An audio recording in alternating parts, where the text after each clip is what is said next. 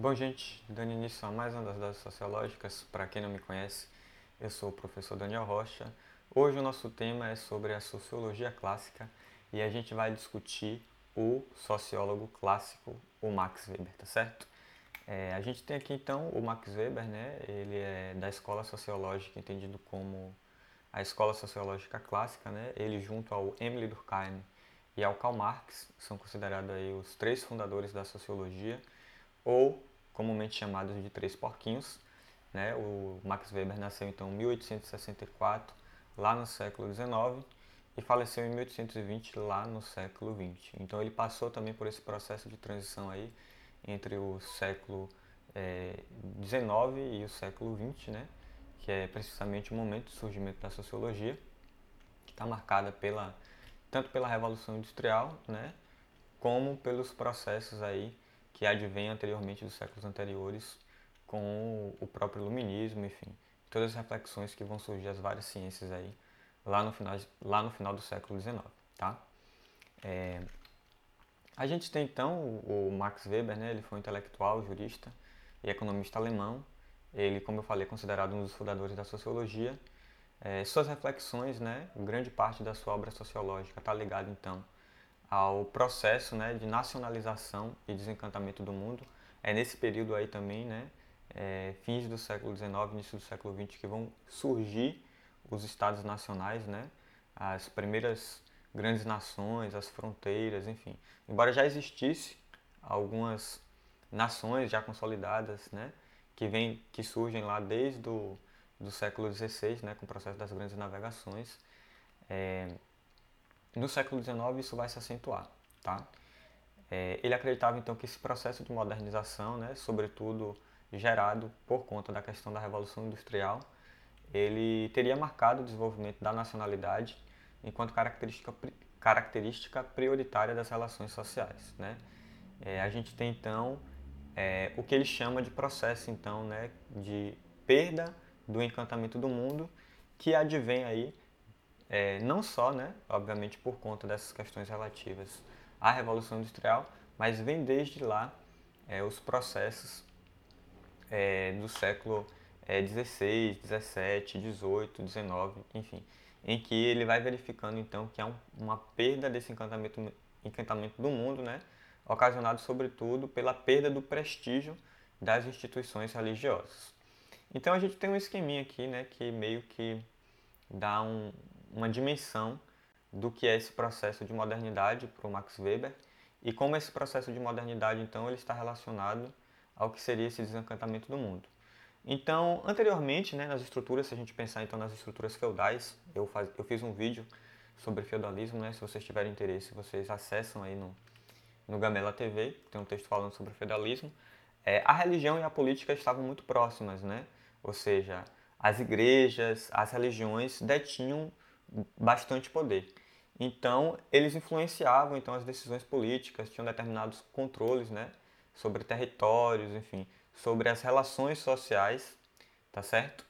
E o Max Weber ele vai analisar essa história, né, de transição então do processo do feudalismo para o capitalismo, e ele vai dizer que com o desenvolvimento do capitalismo houve então uma separação, né, é, dessa junção que existia entre religião e política, ocasionada por esse desencantamento do mundo, em que é, a religião se tornou uma esfera e a política se transformou em outra. Embora elas tenham essa relação aqui, né, essa intersecção, elas teriam se separado ao longo do desenvolvimento da modernidade.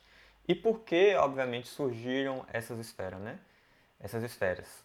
Porque as pessoas deixaram de acreditar no poder, tá, da religião. Então, à medida que as pessoas foram se desencantando ou desacreditando né, das percepções religiosas, elas foram é, dando margem para outros pensamentos políticos, para outras ideologias que não necessariamente tinham a ver com a, com a religião. Então, esse é um dado bastante importante, né? E isso daí é só um elemento, né? Obviamente, o processo de modernidade fez uma série de separações, né? Entre várias esferas, né? Entre a religião, a política, a economia, né? Enfim, então a gente vai ver esse processo de é, separação ocasionado aí por, pelo que o Max Weber chama de desencantamento do mundo. É, então, para entender o que estava acontecendo é, e como aconteceu esse processo, né, o Max Weber ele propôs uma definição da ciência sociológica, né, uma definição da sociologia. Então, a sociologia do Max Weber vai ser uma sociologia compreensiva, ou seja, diz lá o Max Weber, né, uma ciência que pretende compreender interpretativamente a ação social e assim explicá-la causalmente em seu curso e em seus efeitos.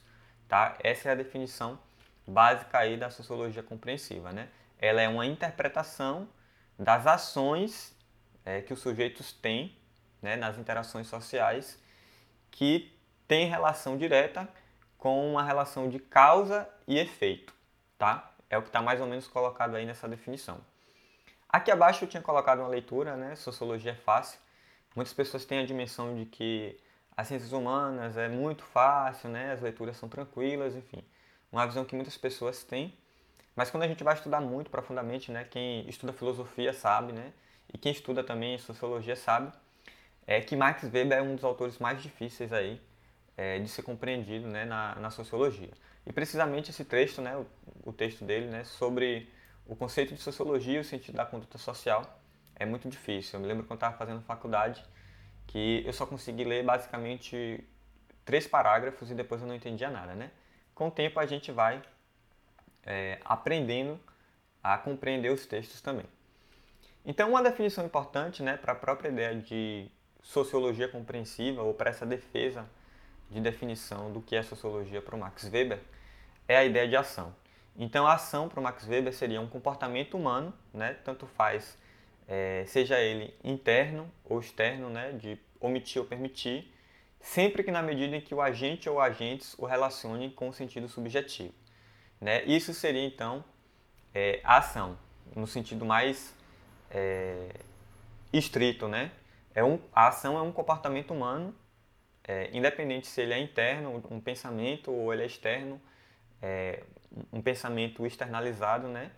É, sempre que é, você age você estaria dando então essa dimensão, um determinado sentido para a sua ação, que é esse sentido subjetivo. Ou seja, toda ação implica na existência de um sujeito, né? E é por isso que o Max Weber vai dar ênfase a essa ideia de sentido subjetivo. Então, quando a gente está falando de subjetivo, a gente está falando de sujeito, né? Um comportamento humano que tem relação direta é, com o que os sujeitos fazem e o que os sujeitos pensam sobre o que eles fazem, tá? Então, a ação social, ela incorpora, obviamente, parte dessa definição, que está colocada aí como ação, é, como ação né? Mas, é, para o Max Weber, ela seria uma ação em que o sentido indicado por seu sujeito ou sujeitos refere-se à conduta de outros, orientando-se por este em seu desenvolvimento. Ou seja, a ação social, ela seria, então, é, definida pelas interações entre sujeitos, tá? Ou seja, pelos comportamentos que os sujeitos tem um em relação ao outro e como cada sujeito interpreta a ação do outro, tá? Então, o sentido para o Max Weber seria o indicador ou definidor da ação social, ou seja, o que os sujeitos pensam, né, sobre o que eles fazem, né?